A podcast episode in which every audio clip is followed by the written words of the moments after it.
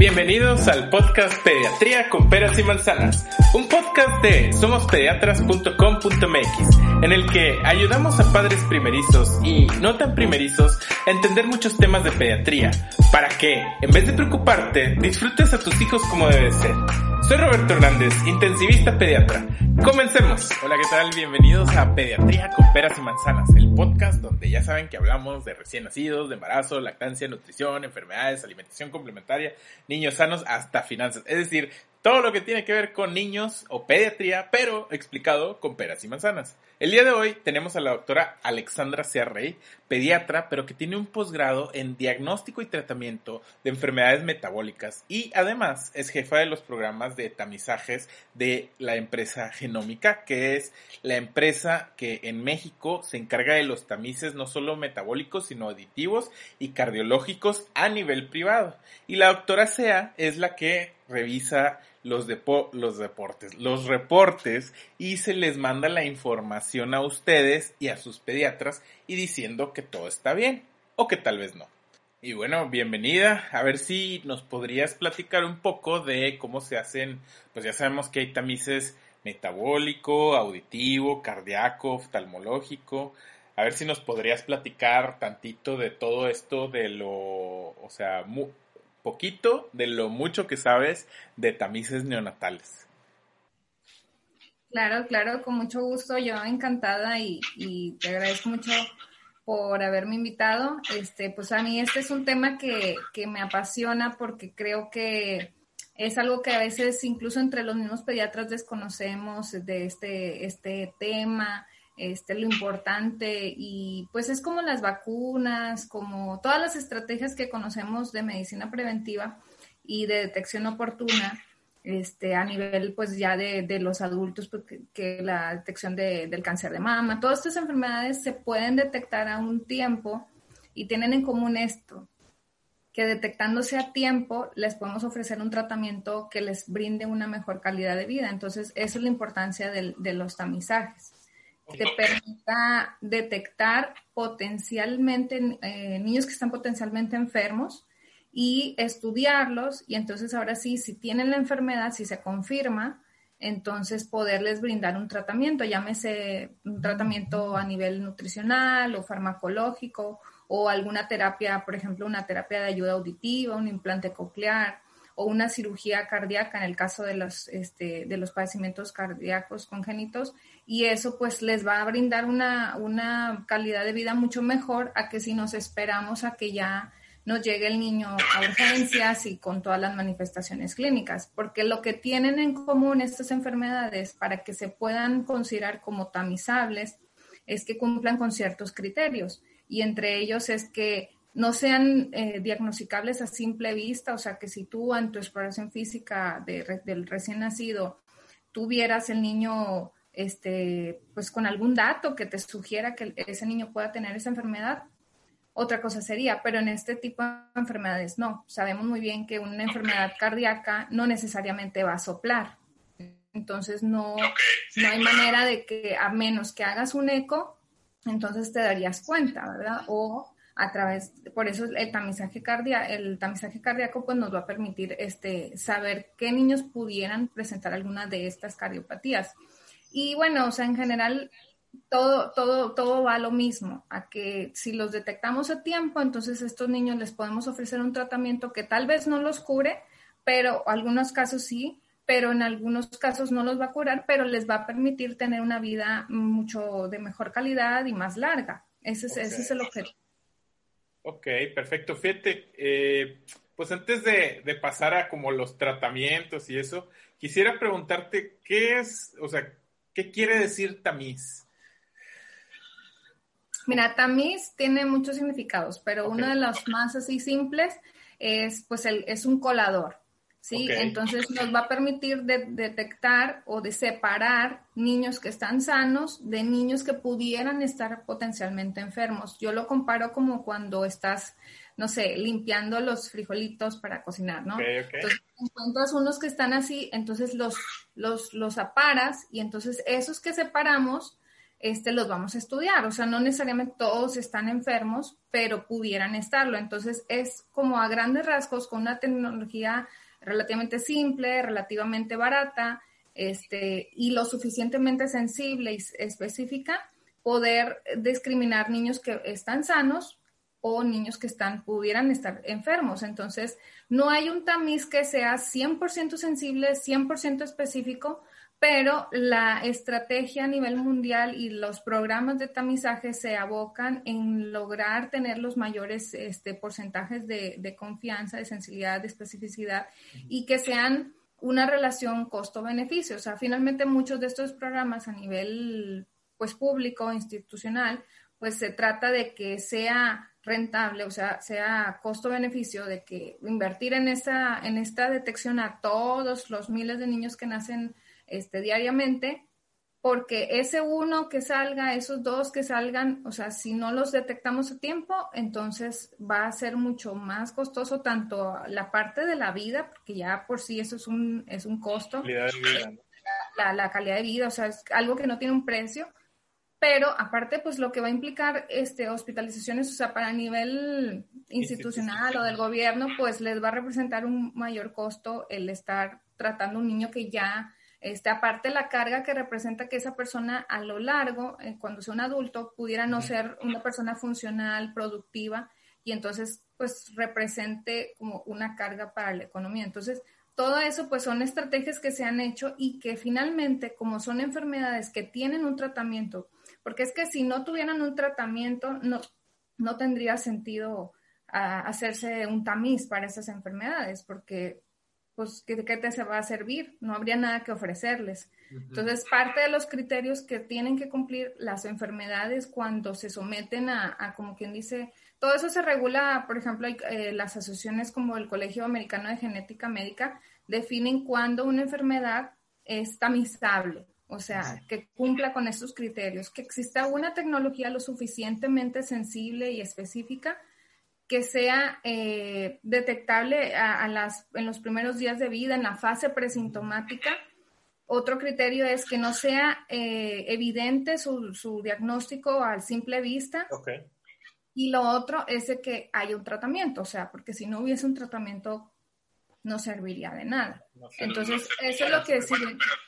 Pero nos puede dar como un factor pronóstico, un, tener un diagnóstico también tiene una utilidad de decir, bueno, no es tratable, pero pues para aconsejar a las familias en un futuro, ¿no? Eh, de los futuros hijos, qué puede pasar, qué podría no pasar, es algo también. Digo, finalmente, o sea, éticamente, este, no está recomendado que se tamice como tal una enfermedad si no tiene un tratamiento. O sea, tú puedes, es como decir, por ejemplo, hay parejas que antes de tener hijos, pues se hacen estudios genéticicos de todo su exoma porque quieren saber si tienen alguna posibilidad. Bueno, eso ya es algo aparte y eso ya es algo de cada pareja. Pero aquí cuando hablamos de, de tamiz son estrategias de, de salud pública, donde lo que es poderles ofrecer algo a estos pacientes y ese es el criterio. La realidad es que aunque actualmente en nuestro país y en muchos países de Latinoamérica ya cada vez hay más programas con mayor número de enfermedades, con mayores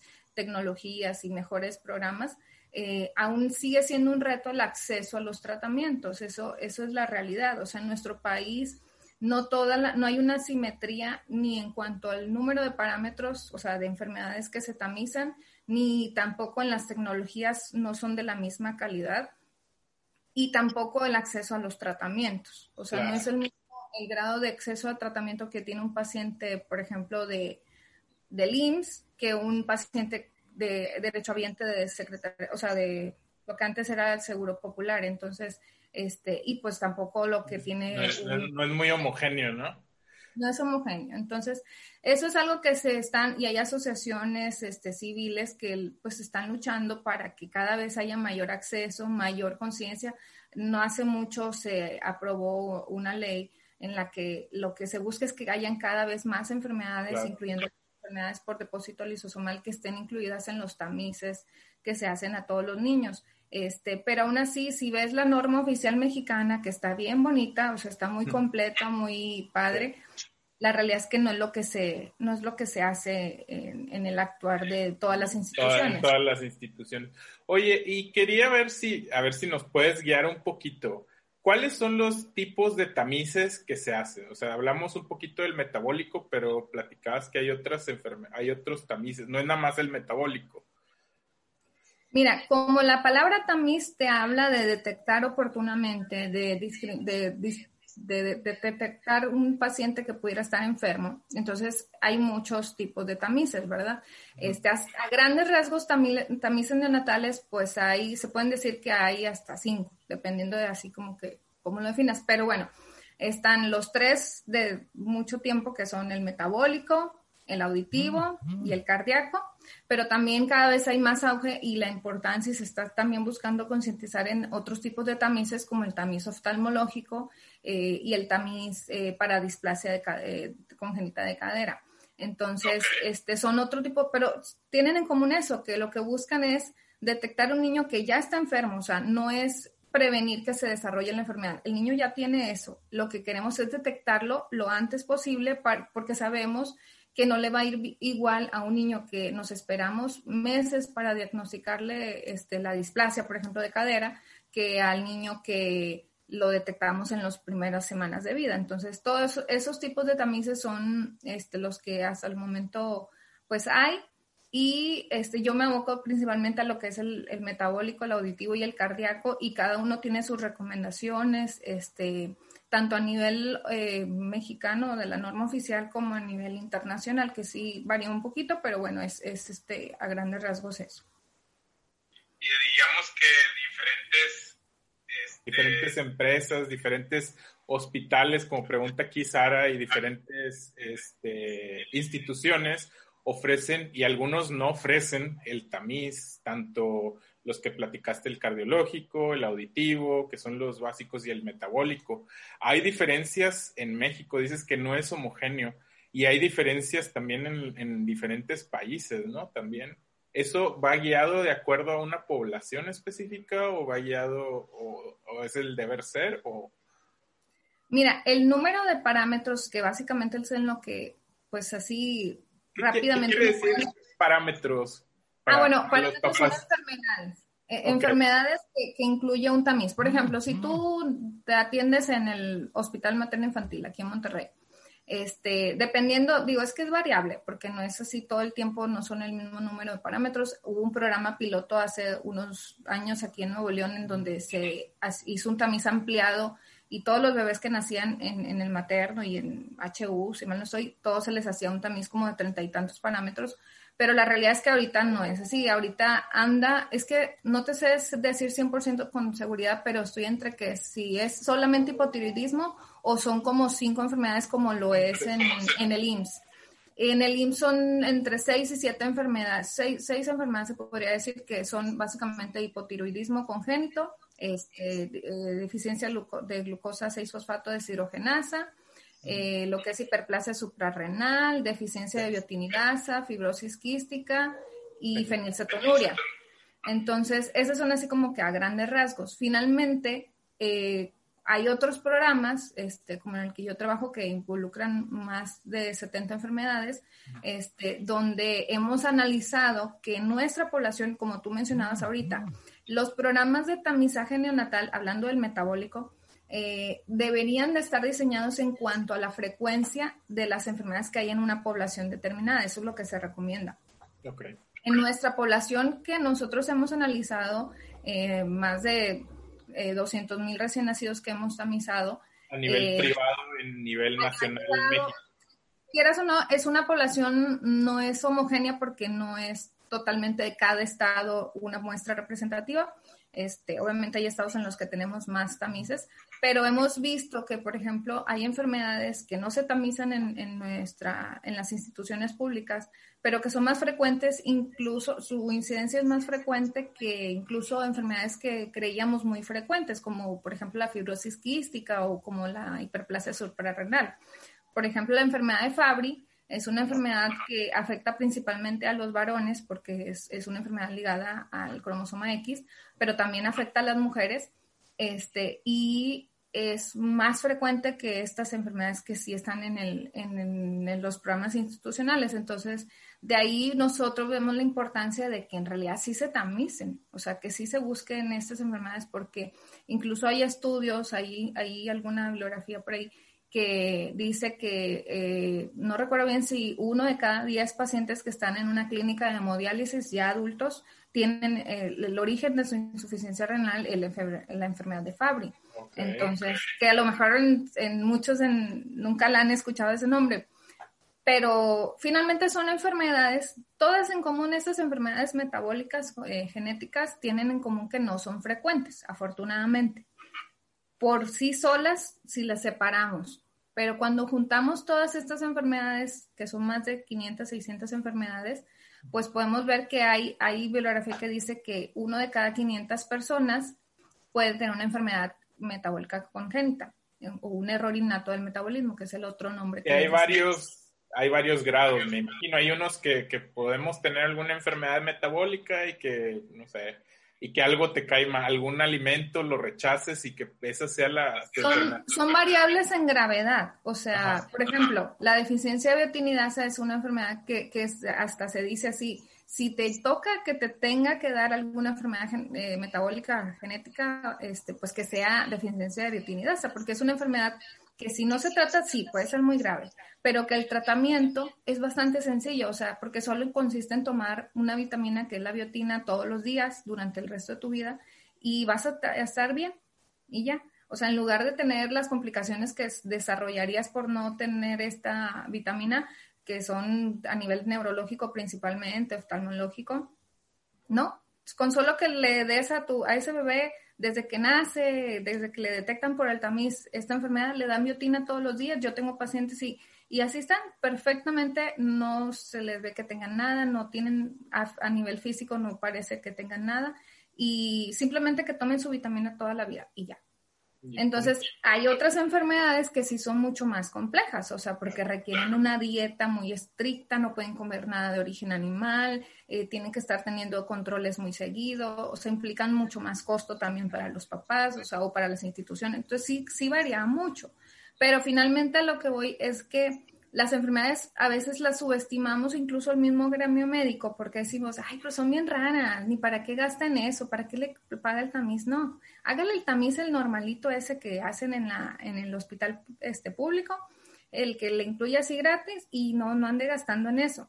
Y cuando luego resulta que el niño sí tenía alguna enfermedad, pues dices, ay, si se hubiese detectado a tiempo entonces, cuando vemos la incidencia de cada una por separado, sí, puede ser una en cada 3.000, 5.000, eh, 10.000 niños, pero cuando los juntamos todos, la incidencia que está reportada es que uno de cada 500, e incluso nosotros tenemos una incidencia mayor todavía. Porque tienen más enfermedades, no nada más metabólicas, también tienen inmunodeficiencias, cosas así, ¿no? También, exactamente, enfermedades hematológicas como, como la, las hemoglobinopatías, como, este, como la deficiencia de glucosa 6-fosfato de estirogenasa, como las talasemias, la inmunodeficiencia combinada severa. Entonces son, pues son un grupo de enfermedades que lo, lo interesante es eso, de que si las detecta, o sea, son muy catastróficas cuando no se detectan a tiempo, pero cuando se detectan a tiempo, les podemos ofrecer un tratamiento que puede ir, como les digo, desde una vitamina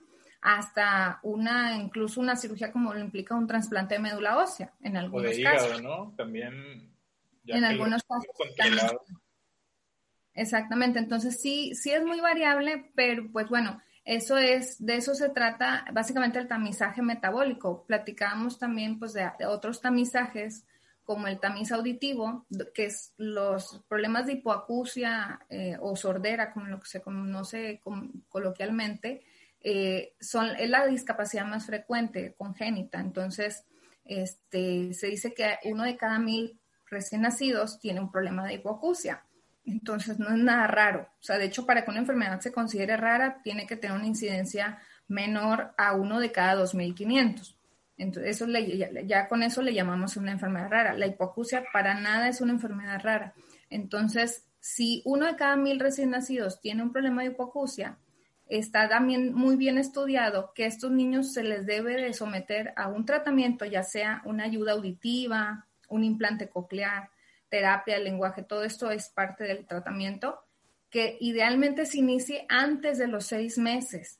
O sea, que el diagnóstico se haga a más tardar los tres meses de vida para que el tratamiento ya esté instaurado antes de los seis meses de vida y de esa manera ese niño pueda tener un pronóstico de, de calidad de vida a nivel funcional, cognitivo, social y de lenguaje igual a los de su, a, los, a sus contemporáneos.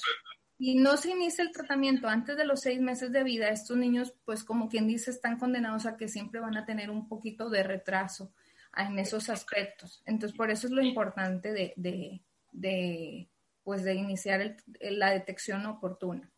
Ok, oye, y, y, por ahí nos habían preguntado, creo que aquí la pregunta se contesta con lo que acabas de decir, pero que hasta cuándo tenemos para hacer los tamices o cuándo, si por ejemplo, si a mí no me lo ofreció mi hospital, pero yo quiero buscar hacerlo de, por otro lado, ¿cuándo podríamos hacerlo o hasta dónde? Mira, depende de cada, de cada tamiz también. Okay. La, la, norma oficial mexicana estipula lo siguiente, y eso es a veces en lo que a veces hay un poquito de conflicto. Dice que los tamices, el tamiz metabólico se debe realizar entre el día 3 y 5 de vida. Cuando ya se fue a la... Muchas veces, a nivel institucional, sobre todo porque las sabemos muy bien que cuando en un hospital privado dura la mamá, quitando esto ahorita de la pandemia que ha traído que hayan muchas altas tempranas, ¿verdad? Pero fuera de eso, sabíamos que antes el típico paquete de hospital privado era dos días cuando era parto, tres días cuando era cesárea, mientras que en un hospital público era un día si era parto y dos días si era, si era cesárea, ¿verdad? Entonces, por lo general, nunca un bebé alcanzaba a estar en el hospital para cuando tenía que tomarse el tamiz, según lo que es la norma. Pero la norma oficial mexicana también dice que solo cuando se cuente con ciertas tecnologías que son lo sean lo suficientemente sensibles, el tamiz se puede realizar a partir de las 24 horas de vida. Entonces, en esos casos sí se puede realizar las 24 horas de vida. Obviamente también tenemos que asegurar que durante esas primeras 24 horas de vida, ese bebé haya tomado suficiente pues leche materna, que haya estado este pues a exposición de lo que nosotros, porque eso es lo que vamos a utilizar en el tamiz. El resultado de cómo la respuesta que, que el cuerpo, las enzimas, lo que funciona en nuestro metabolismo, haga con lo que comemos, con lo que ese bebé está ingiriendo, proteínas, grasita, lactosa, todo eso, es lo que entonces nosotros nos va a permitir estudiar esa sangre y decir, ah, mira, en este bebé hay una concentración muy elevada de galactosa. Esto, este eh, el metabolito está elevado, entonces esto nos permite sospechar que pudiera tener galactosemia. Pero si el bebé no, nunca, tomó lacto, nunca tomó lactosa, porque a veces luego también ese es el otro problema, que luego nos toca que nunca le dieron leche materna, sino que le dieron fórmula y para colmo le dieron fórmula de soya. Entonces ni siquiera el niño ha estado expuesto en su vida a, a lactosa. Y pues ya cuando pasa el tiempo o que por alguna razón ya le dan fórmula de la normal o ya empieza la, alimentación complementaria, es cuando empieza con los síntomas. Entonces digo, son cosas no tan frecuentes, ¿verdad? Pero el punto es que lo ideal es que el tamiz sea tomado bajo ciertas condiciones, que es que esté comiendo el bebé. Y pues como te digo, sí se puede hacer desde las 24 horas. Ahora, la pregunta que tú me decías que era hasta cuándo, o sea, si no se lo hicieron al principio, en sus primeros días de vida, ¿qué pasa? O sea, ya no se le puede hacer. Bueno, ahí también va a depender de dónde se lo haces. O sea, porque cada laboratorio tiene sus niveles de corte y también esos niveles de corte, pues van a, la confianza, la sensibilidad, la especificidad van a depender mucho de qué tantos pacientes han muestreado, ¿sí? No es lo mismo un laboratorio que ha hecho algunos miles de tamices que un laboratorio que ha hecho millones de tamices. Entonces, este, nosotros, por ejemplo, bueno, yo ya hablando en genómica, pues yo te puedo decir con toda tranquilidad que nosotros hemos tamizado, eh, o el laboratorio donde hacemos nuestras muestras han tamizado más de 5 millones de muestras a nivel mundial. Entonces te permite tener valores de corte incluso hasta por raza, por género, por peso, por... O sea, está muy... Y eso baja mucho los falsos positivos y los falsos negativos. Entonces sí te permite hacerlo hasta más grande. Claro, si tú me dices, oye, mi bebé de 3, 4 meses, ¿le puedo hacer el tamiz? sí, sí, se lo puede, si no se lo hicieron, se lo deben hacer. Pero, ¿qué era lo ideal? Pues que se lo hubiesen hecho bien chiquitito, después de las 24 horas, porque si ese niño tiene una enfermedad metabólica, Estamos hablando de que estas enfermedades metabólicas, el 50% los síntomas se expresan en el primer mes de vida. Entonces, si lo que queremos es adelantarnos a que lo detectemos a tiempo y lo dejamos pasar, lo dejamos pasar, pues a lo mejor te va a servir, pero ya el niño va a tener todos los síntomas, los problemas, las secuelas, ¿verdad? Entonces sí se puede hacer ya más grande. No hay exactamente un límite de tiempo. Eh, en las instituciones públicas sí, por lo general no te lo van a hacer si el niño tiene más de siete días de vida, salvo que esté enfermo y que lo quieran estudiar para algo, pero este, pero tiene mucho que ver esto que te comento de los valores de corte. Ok, pues cada quien es. Ahora, ya que tengo un resultado positivo, supongamos que mi hija que acaba de nacer, le tomaron el tamiz y tarda siete a diez días hasta un mes, no sé. cuando son positivos como que te avisan más rápido. Así que no news, good news, ¿no? Más o menos como dicen. Pero cuando te avisan que hay un resultado positivo, ¿qué es lo que sigue? O sea, ¿me paniqueo, me vuelvo loco, este, o no es necesario? ¿Qué, qué sigue de ahí? No, mira, no es, no es volvernos locos porque la realidad es que la mayoría de las veces cuando un tamiz sale alterado, pues este, por lo general es que va a depender mucho del, de la enfermedad que estamos este, reportando como fuera de lo normal o del valor. O sea, en una misma enfermedad hay valores. Entonces, es como cuando en el hospital, ¿no? Que te hablan que hay un valor crítico. Entonces, no es lo mismo un valor ligeramente por arriba de lo normal que uno que está súper, súper alterado. Entonces, va a depender de eso. En muchas ocasiones, el protocolo de los laboratorios es, salió anormal, entonces pedimos una nueva muestra. O sea, hay que darle otro piquetito al bebé, tomamos gotitas de sangre en el mismo papel filtro y entonces se, se procesa otra vez. Eh, hay otras veces que por lo, la característica del resultado hay que ya no repetirlo, sino que ahora sí hay que ya irnos a la prueba confirmatoria. La prueba, las pruebas confirmatorias son las pruebas que hacemos, son otro tipo de estudios ya más especializados que se enfocan ahora sí a confirmar la enfermedad. O sea, con esa enfermedad, con esa prueba vamos a poder saber si efectivamente tu bebé tiene o no la enfermedad.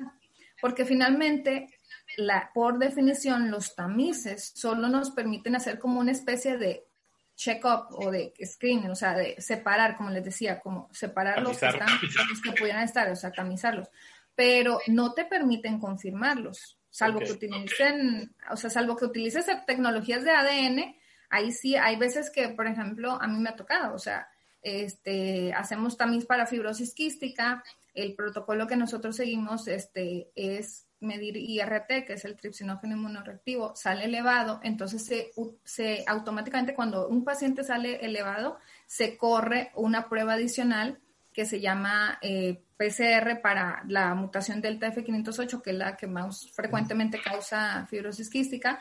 Y entonces a veces nos han tocado pacientes que son homocigotos, o sea, que tienen dos copias de esa mutación. Entonces ya no hay duda, o sea, el niño tiene fibrosis quística y es un diagnóstico molecular. Es como el, la, las PCRs para COVID, como lo que están buscando es ADN, ya eso no hay duda. Pero eso es, o sea, cuando utilizamos tecnologías moleculares, no todos los tamices utilizan este, tecnologías moleculares. Entonces, quitando eso, por lo general, el tamiz no te va a permitir confirmar la enfermedad. Necesitas hacer una prueba confirmatoria, ya sea un perfil tiroideo o un panel de las hormonas suprarrenales para ver este, si pudiera tener alguna enfermedad. Y entonces ya ahora sí que tengamos eso, es que podemos decir si el niño tiene o no tiene la enfermedad.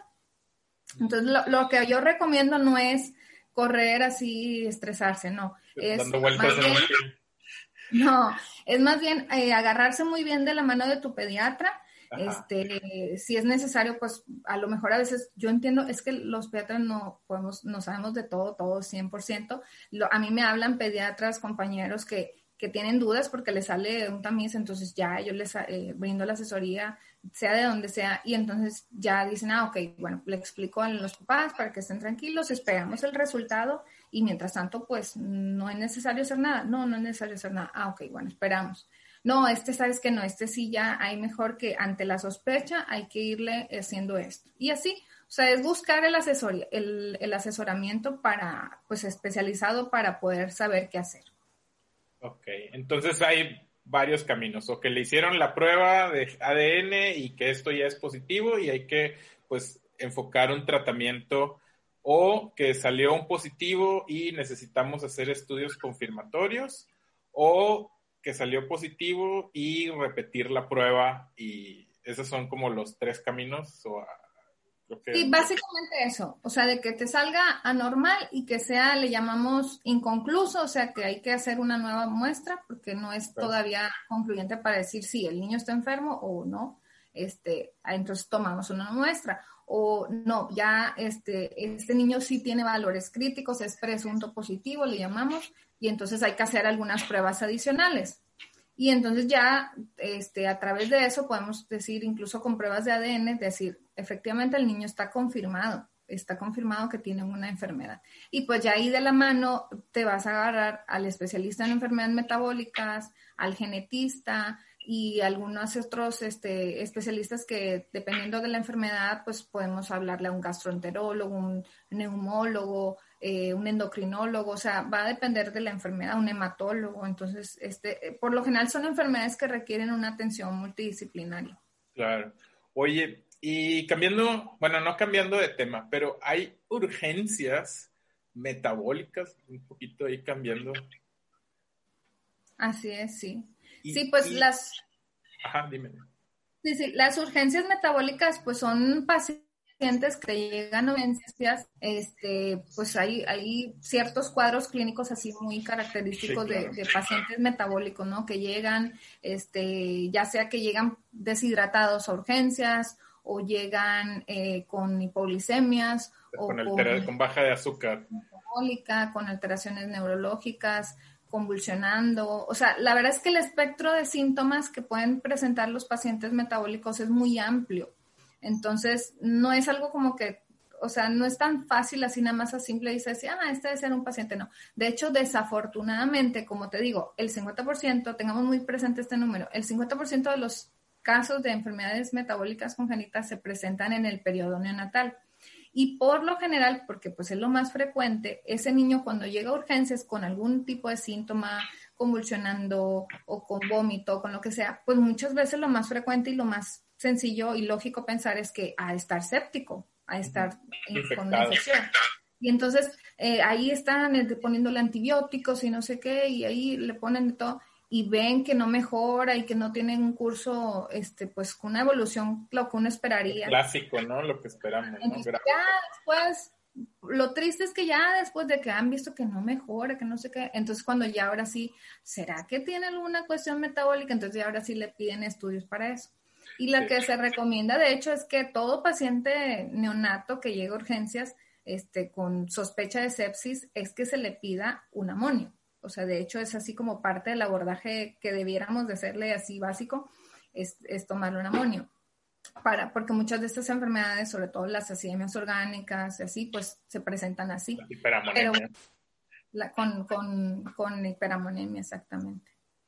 Ok pues está muy, está muy bien. Y el tratamiento, pues ya depende de lo que sea. Puede ser diálisis, puede ser algún antídoto, puede ser quitar algún alimento. Proteínas, y por lo general, en este tipo de enfermedades metabólicas, yéndonos a las que tienen que ver con el metabolismo de las proteínas, por lo general, pues en, en urgencia lo que tenemos que hacer es suspender las proteínas, o sea, dejar al niño en ayuno, darles infusiones, o sea, por intravenosa con altas concentraciones de glucosa y este, estudiar todo, ver si, o sea, corregir pues alteraciones en los electrolitos, en el amonio, manejar, ya dependiendo del valor de amonio es lo que se considera que si eh, con solamente medicamento, este, con terapia farmacológica se puede barrer, como quien dice, ese amonio, o a veces sí cuando los valores son muy elevados se requiere de, técnicas de, de, de hemodiálisis o hemodiafiltración este, y pues bueno, corregir si hay algún otro factor desencadenante, o sea, si hay una infección, bueno, manejar la infección, que si hay convulsiones, tratar las convulsiones, todo eso, pero básicamente como el problema de estas enfermedades metabólicas, como su nombre lo dice, tiene que ver con el metabolismo. Entonces, muchas veces los síntomas son un resultado de un déficit de energía, o sea, el niño es incapaz de obtener energía de esos alimentos que está consumiendo porque tiene una, un problemita en alguna enzima que necesitamos para desdoblar este, algunos componentes de los alimentos y entonces eso nos impide obtener energía de ese, de ese alimento y entonces pues nuestro cuerpo sufre porque le falta energía. Necesitamos para todas las reacciones en nuestras células, necesitamos energía. Y bueno, entonces básicamente este, eso es así como a grandes rasgos lo que hacemos con un paciente que llega a urgencias. Ok, perfecto. Ok. Oye, y girando un poquito la, la, este, el timón del barco, vamos, ¿cómo, cómo hacemos, este, voy a cambiar un poquito de tema, del tamiz, ah, hablando del tamiz cardiológico, ¿cómo se hace el tamiz cardíaco? Mira, el tamiz cardíaco, lo que nosotros, o el parámetro que desarrolló la, la Academia Americana de Pediatría y el American Heart Association, es que medimos la pulsoximetría. O sea, ya ven, la pulsoximetría ahorita está muy de moda porque pues todos necesitamos tener la pulsoximetría. Entonces, lo que hacen con los bebés es que cuando cumplen 24 horas de vida, les ponen una pulserita en la mano para medir la oximetría de su mano derecha y de su piecito derecho. ¿Por qué? Porque así de esa manera podemos medir circulación preductal y postductal. Y entonces se obtiene un valor de cuánto está saturando la, la, la, pues, la de oxígeno, la saturación de oxígeno porque hay ciertas cardiopatías que le llamamos congénitas críticas, que son un grupo de siete enfermedades eh, cardíacas que se caracterizan porque cursan con hipoxemia, o sea, con baja saturación de oxígeno. Entonces, cuando nosotros eh, detectamos esa hipoxemia, decimos, ah, ahí puede estar en una de estas enfermedades. Entonces, ahí el siguiente paso es, bueno, hay un protocolo, ¿verdad? Todo eso tiene un protocolo. A veces se tiene que repetir a la hora, otra vez medir cuánto mide la manita. Porque recordemos que el bebé recién nacido, que tiene 24 horas de vida, está cambiando su circulación y se está adaptando a, estar en el medio ambiente. Entonces a veces tiene que ver con eso, con el periodo de adaptación. Pero bueno, ya pasa el protocolo, se cumple. Este, y entonces si no pasa el tamiz, cuando no sale, este, pasó el tamiz, pues lo que sigue es hablarle a un cardiólogo para que revise ese bebé y le haga un ecocardiograma y entonces ya podemos decir si tiene un defecto que pudiera ser una cardiopatía congénita crítica, ¿verdad? Entonces, hay veces que a mí me han dicho, incluso pediatras me han dicho, pero ¿por qué él también salió normal y tiene y le escucho un soplo? O sea, ¿por qué no salió? Pero si es un soplo, por ejemplo, por una CIA o una CIA, que no, pues no, es, no es cianógeno, ¿no? Pues no, exactamente, o sea, no te la va a detectar el tamiz. Ni es crítica.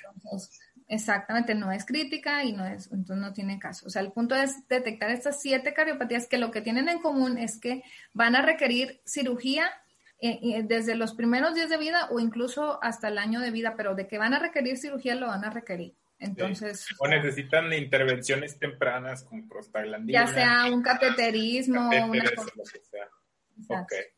Y bueno, pues esto excelente, pues eh, no sé si tengas algo más que agregar de lo, o algo que no te pregunté, que quisieras agregar aquí a la, a la plática. Pues yo creo que lo, lo, más importante siempre como pacientes, como mamás y papás y también incluso como pediatras, es siempre que estemos muy conscientes de que esto es algo así súper importante, así como estamos bien conscientes de que tenemos que aplicar las vacunas, de que tenemos que llevar ciertos cuidados con los bebés, este, la leche materna, todo esto que, sabemos que es muy importante, también es el tamiz. Y revisar bien el tamiz que te, que te está analizando y con qué tecnología, para que tú puedas decir qué tan confiable es. Porque eh, a veces, por ejemplo, ahorita comentabas, no, pues que si no te hablan, pues has de ser que está bien, porque por lo general en las instituciones te dicen, se lo tomamos y si le van a hablar y si tiene algo. Y si no te hablan es que no tiene nada. Pero la realidad es que hemos visto casos, yo he conocido de, colegas que, han reportado casos donde no les hablaron a los papás, no nada, pero luego llegan a la consulta de ellos, especialistas, y resulta que el niño tiene hipotiroidismo congénito, o sea, la más básica de todas, que, que casi que cualquier maternidad de, pues de colonia te tamiza para hipotiroidismo, a veces no se tamiza. Entonces, si no tenemos un resultado impreso, no hay que estar confiados. Eso es como un, consejo que yo les doy, que siempre deben de tener su resultado y si no pedirlo y estar ahí presionando para que se los den y que sepan qué enfermedad le tamizaron. Pues no es lo mismo que solo te tamicen una a que te hayan tamizado 80. Exacto. Para que luego si, si te llega, porque ¿a poco no te acuerdas cuando te llegan a, la, a la urgencias ese niño que tiene historia de diarrea crónica y neumonías de repetición y, y que dices, ah, tendrá fibrosis quística. Ay, será. Ay, pero la señora dijo que le hicieron el tamiz y que pasó y, no se lo entregaron, pero dijo que le hicieron el tamiz, seguramente le tamizaron fibrosis quística. Y si no le tamizaron fibrosis quística y tú ya estás dando por, por sentado que el niño no, no ha de tener eso porque pues le hicieron el tamiz, por eso lo importante es saber qué enfermedades de verdad se le hizo, se, se le tamizaron para poder saber, pues, y aún así, o sea, es que te digo, aún así existen falsos negativos, pero bueno, tenemos que saber qué es lo que se está haciendo un bebé y hacerlo de la manera adecuada. Ahorita no, no, no andamos mucho en el tamiz auditivo, pero también no es lo mismo un tamiz en el que solo se hacen las emisiones autoacústicas, que es el típico tamiz que, que vemos. El del audifonito, ¿no?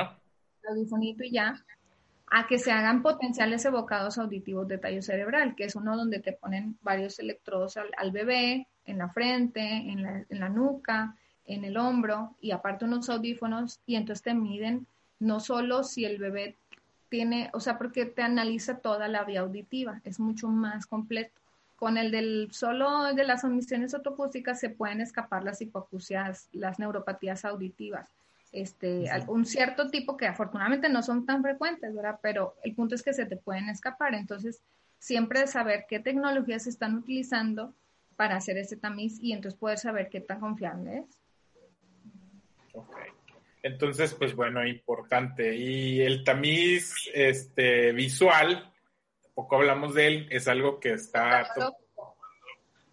El, el, ajá, el, oftalmológico, este, de lo que se está hablando, bueno, no hablando, pero que se está empezando a hacer, todavía no es parte de las recomendaciones de, la, de las academias, ¿no? Lo que hacemos los pediatras es ver el reflejo rojo y es lo que hacemos como tamiz visual, pero este pues está empezando a hacer y vemos.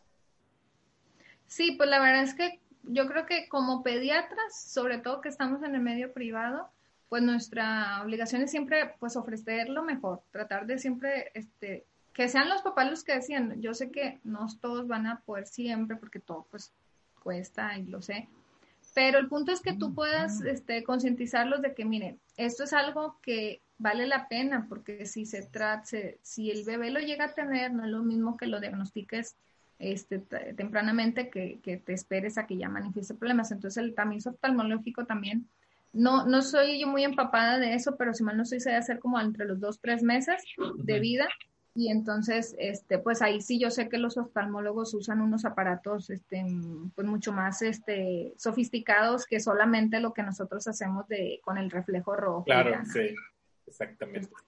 Es súper importante. Y el de la displasia ósea también, este, es entre las cuatro y las seis semanas que se hace el ultrasonido para ver si pueden tener displasia. Entonces son, pues, cosas que debemos de considerar. O sea, yo a veces incluso se les digo a los papás, gastamos mucho. Cuando sabemos que vamos a tener un bebé, nos emocionamos un chorro y empezamos pues que a comprar ropita y a comprar un chorro de cosas y que la carriola y que la cuna y que Y luego tú te vas a ir dando cuenta, pero a veces ni las usamos. O sea, terminamos comprando un montón de cosas que no usamos. O sea, porteamos al bebé y nunca lo llevamos en carriola. O siempre duermen con nosotros en la cama y no usaron la cuna. Y entonces gastaron un montón. Digo, y eso es simplemente son lujos. En cambio, esto es salud. O sea, y, y en la salud sí no se debe escatimar nunca. Entonces, sí, este, yo pues siempre les recomiendo, y aparte, digo, no por hacer comercial, o sea, yo me siento muy a gusto, siempre me he sentido muy orgullosa porque pues Genómica es una empresa que está muy comprometida con, con, brindar un buen servicio a los pacientes y tratar de hacer siempre lo más que se pueda. Y lo que hace, y hace lo que ninguna empresa hace, que es que si tu bebé sale con un problema en tu, en tu tamiz, pues todas las pruebas que se requieran hacer para que se llegue al diagnóstico, estas pruebas confirmatorias que te comento, que pueden llegar a ser muy costosas de 20 mil, 30 mil pesos, pues todas te las incluye. Si se lo haces en los primeros días de vida, este, lo que resulte, ya sea que haya que hacerle eh, la prueba bioquímica, la el estudio molecular, o sea, te digo, son pruebas muy costosas. Entonces, todo eso te lo está incluyendo con lo que tú adquiriste en tu paquete o en, en donde no se maneja por paquetes, pero pagaste el tamiz, está incluido. Que es algo que no te incluye. Como un seguro metabólico.